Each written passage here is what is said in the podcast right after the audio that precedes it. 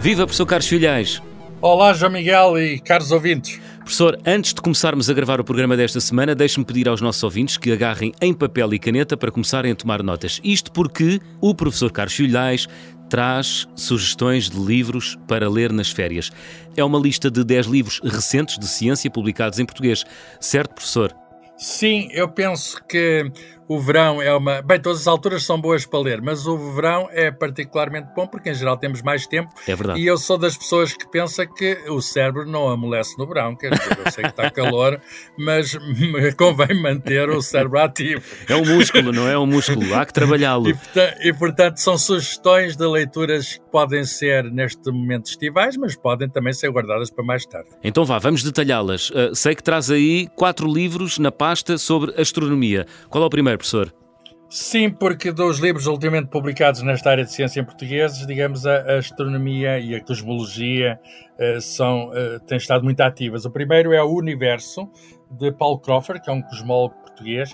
Uh, o subtítulo é Do Big Bang aos Buracos Negros e é um pequeno ensaio, precisamente da coleção Ensaios da Fundação Francisco Manuel dos Santos. É um livro muito pequeno, que se lê muito rapidamente uhum. e é, está escrito de um modo acessível é uma boa introdução àquilo que é, digamos, o tudo. O universo é tudo. Muito bem. Entre um mergulho no mar e um mergulho na piscina. Próximo livro. Eh, é de um, de um, de um, de um astro, astrónomo, de um astrónomo astrofísico americano da Universidade de Princeton, Lyman Page, uh, e, e, sai na gradiva na coleção Ciência Aberta, uma coleção que eu próprio tenho dirigido desde há algum tempo, chama-se hum. Pequeno Livro da Cosmologia.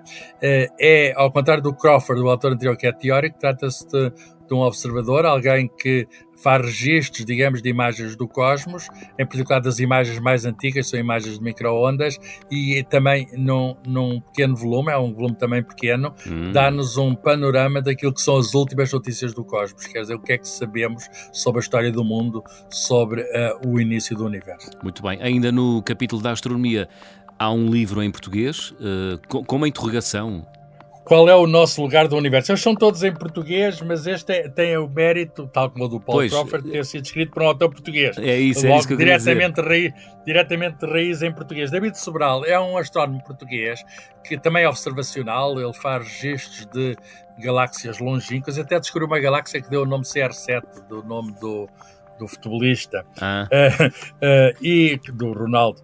E este livro, Qual é o Nosso Lugar do Universo, publicado na editora Planeta, um, o anterior tinha sido na Gradiva, da coleção Ciência Aberta, este é na Planeta, e é um livro muito interessante porque uh, o David Sobral, que eu conheço pessoalmente, até apresentei o livro, uh, é uma pessoa com uma grande capacidade de divulgação, uma grande capacidade de transmissão da sua ciência. É um entusiasta da sua ciência hum. e consegue transmitir o seu entusiasmo. E, portanto, qual é o nosso lugar do universo? Fica a pergunta, quem quiser saber qual é o nosso lugar, uh, leia o livro, mas um dos nossos lugares é, é, uma das nossas posições no universo é conhecê-lo. Não há mais ninguém que eu possa conhecer a não ser nós. Muito bem. E a fechar este capítulo de livros eh, sobre astronomia, traz-nos uma breve visita ao universo. Que livro é Sim, este? Sim, de, de, três autores. Neil deGrasse Tyson, um bastante conhecido, há quem lhe chama o sucessor do, do Carl Sagan.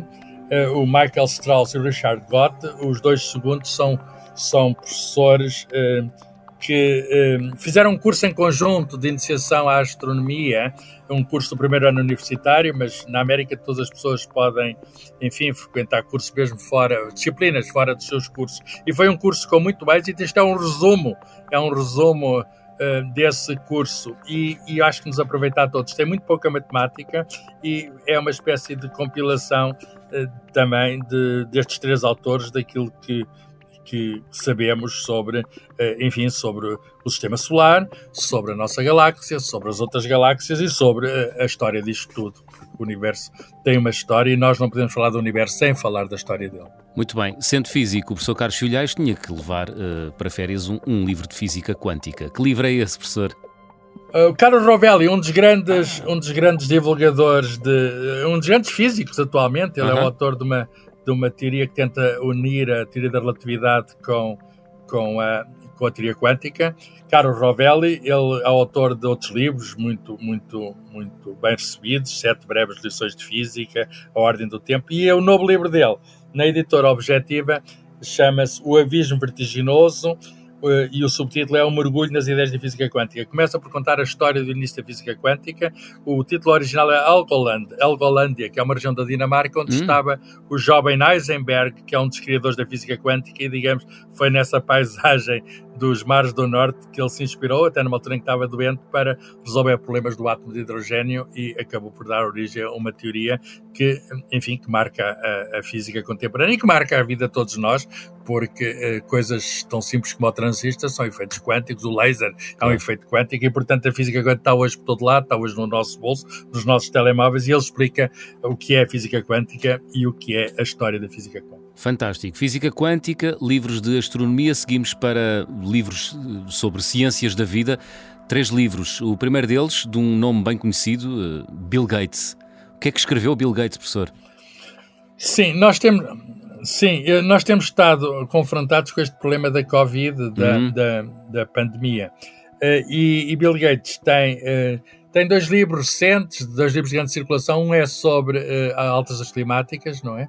E outro, uh, já depois desse, sobre as altas climáticas, publicado na editora Ideias de Ler, é Como Prevenir a Próxima Pandemia. Hum. Uh, ele, um, ehm, enfim, rodeou-se, digamos, de pessoas que sabem dos assuntos de saúde, que sabem dos assuntos de das bases biológicas, enfim, da, da, infecção que os vírus causam nos organismos, eh, animais e humanos, e ele dá-nos uma série de ideias eh, sobre a detecção precoce de próximas pandemias, porque esta não será de certo a última, é impossível tenha sido a última, nós convivemos com uma quantidade de animais, e a questão dos novos tratamentos, neste momento, foi possível fazer uma nova vacina, mas nós temos de tentar fazer isso ainda mais rapidamente e melhor em próximas oportunidades. E, portanto, é um resumo daquilo que, na opinião dele, Bill Gates, aprendemos com esta doença e que devemos aplicar caso uh, venham a acontecer coisas semelhantes no futuro. Muito bem. Bill Gates tem mais dois livros, professor, uh, sobre ciências Sim, da vida. O, Qual, próximo, o, próximo... O, o, próximo é de um botânico, um ah. professor de fisiologia botânica, mais precisamente neurobiologia vegetal. Ele tem umas teses algo controversas que diz que as plantas sentem e até ah. chega a falar de inteligência das plantas, mas isso é uma ideia que é muito apelativa. Uh, Stefano Mancuso é o nome dele, é professor de de Botânica na Universidade de Florença, italiano, portanto, uhum. e, e, ele tem livros também muito populares e este que agora saiu, A Planta do Mundo, Aventuras de Plantas e Pessoas, eh, na editora Pergaminho, está ilustrado com desenhos do autor, desenhos muito bonitos, e o livro, enfim, tem, tem, é muito enriquecido com os desenhos do autor. Além de cientista, é um, é um bom desenhador. E conta-nos a, a, interferência, uh, digamos, o, que, as, que as plantas tiveram na história, o que é que a nossa história humana uh, a certa altura e, e, interagiu com as plantas e, e de facto essa, uh, esse nosso essa, essa interação é muito rica e, portanto, nós devemos tudo às plantas, quer dizer, a agricultura vem das plantas, muitos remédios, sei lá, a aspirina, eh, o princípio, o, digamos, a substância ativa tem a ver com plantas, tanta coisa que devemos às plantas e, portanto, aliás, os primeiros medicamentos vinha tudo das plantas, era com as plantas que se curavam as pessoas e, portanto, é a história das plantas e da, e da sua relação connosco. Muito por, último, por, por último, ainda nas ciências da vida, temos um, um um francês, Ludovico Orlando, eh, que esteve na Dinamarca, num, num laboratório da Universidade de Copenhaga, e é especialista em genómica antiga. Atualmente ele dirige um laboratório de, desse tipo em Toulouse, no sul de França. E o livro intitula-se O ADN Fóssil, uma máquina para viajar no tempo. A editora é Guerra e Paz e conta-nos, digamos, a história de, da sequenciação de, dos Neandertais e até de, de, pessoas mais antigas do que os Neandertais. Há a história de indivíduos encontrados, os Inuit encontrados no, na Groenlândia, uhum. e que são dos seres antigos que foram mais antigos sequenciados. E ele fez parte da equipa que sequenciou esses indivíduos e mostra aquilo que sabemos sobre, digamos, a história antiga através da sequenciação genómica. Nós não é só os homens, até animais já se sequenciou boa parte do mamute, um animal que hoje está extinto, mas nós sabemos como era porque conseguimos sequenciar, digamos, através de restos fósseis que chegaram até nós e, portanto, sabemos qual é o, o ADN do mamute. Muito bem, o ADN Fóssil, uma máquina para viajar no tempo, da Guerra e Paz. E para fechar esta lista de sugestões, eh, dois livros eh, de história, história do século XX, uma delas eh, com protagonistas portugueses. É isso, professor? Exatamente. Nós estamos agora a celebrar os, os 100 anos da, de uma grande aventura, que foi a aventura de Gal Coutinho do Cabral, a primeira travessia aérea do Atlântico uh, Sul. Hum. Uh, e, e, essa travessia, olha, foi no dia 17 de junho que se comemorou a chegada ao Rio de Janeiro. Uh, demorou três vezes, tinha começado em março, e há um, um, digamos, um historiador, também aviador, também foi conservador do Museu do Ar, uh, Mário Correia escreveu um livro para a Oficina do Livro, que é um livro cheio de figuras e muito bem informado, e que é um livro que não é muito grande e que se hum. lê facilmente uhum. e que nos conta uh, a história desse empreendimento. Intitula-se precisamente A Grande Aventura e tem a cara, naturalmente, do Gago Coutinho e o Sacadora Cabral. Uh, é fácil de identificar a capa do livro. Muito bem, e acabamos esta lista com os nazis antes que eles acabem connosco. Pois, há, há, um livro que eu, é um livro, eu acho todos estes livros curiosos não os tinha escolhido, mas este é particularmente curioso porque trata não propriamente de ciência, mas de pseudociência. Uh, no, no, no, século XX houve um período infeliz, muito hum. infeliz, trágico, que é o período, digamos, do delírio nazi. É o título do livro, o delírio nazi.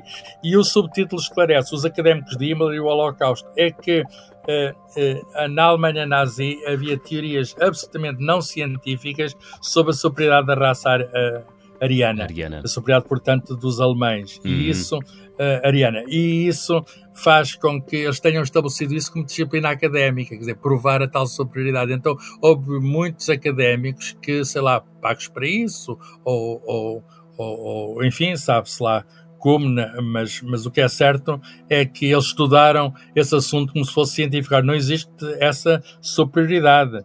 E, e, mas em nome dela cometeram-se crimes. E, portanto, é a história de, da autoria de uma jornalista canadiana chamada Eve Pringle, foi publicada pela Casa das Letras, uh, Delírio Nazi, os académicos de Himmler e o Holocausto, entre a superstição, a ciência e o terror, que mostra como se podem fazer muitas coisas boas em nome da ciência, pode fazer muitas coisas más uh, em, em, nome da, da não ciência, uhum. e isto pode, mostra que se podem fazer coisas terríveis é em nome da negação da ciência. E, portanto, é um livro que, que nos ajuda a perceber melhor a história uh, e, e, em particular, a prevenir para os maus usos que se podem fazer, não da ciência, mas da pseudociência, aquilo que se faz passar por ciência, mas de facto não é ciência. É pelo contrário, é, é é anti-ciência. É, é verdade. É um bom abre-olhos. Professor, aos ouvintes que entraram agora de férias, bom descanso e com boas leituras. Aos que vão ainda gozar férias, calma, falta pouco. Já sabe, ouvinte.observador.pt é o e-mail para onde pode enviar perguntas, sugestões, críticas também. Está à sua disposição. Professor Carlos Filhais, foi uma vez mais um gosto. Vou tentar seguir a sua lista, prometo. Escusa de ler semana. tudo, escusa de ler tudo. Mas escolha, escolha dois ou três. Escolha dois ou três. Muito e, bem. E vai, ver, e vai ver que vai encontrar aqui boas leituras. Boas leituras para todos, para si e para todos. Até para a semana, professor.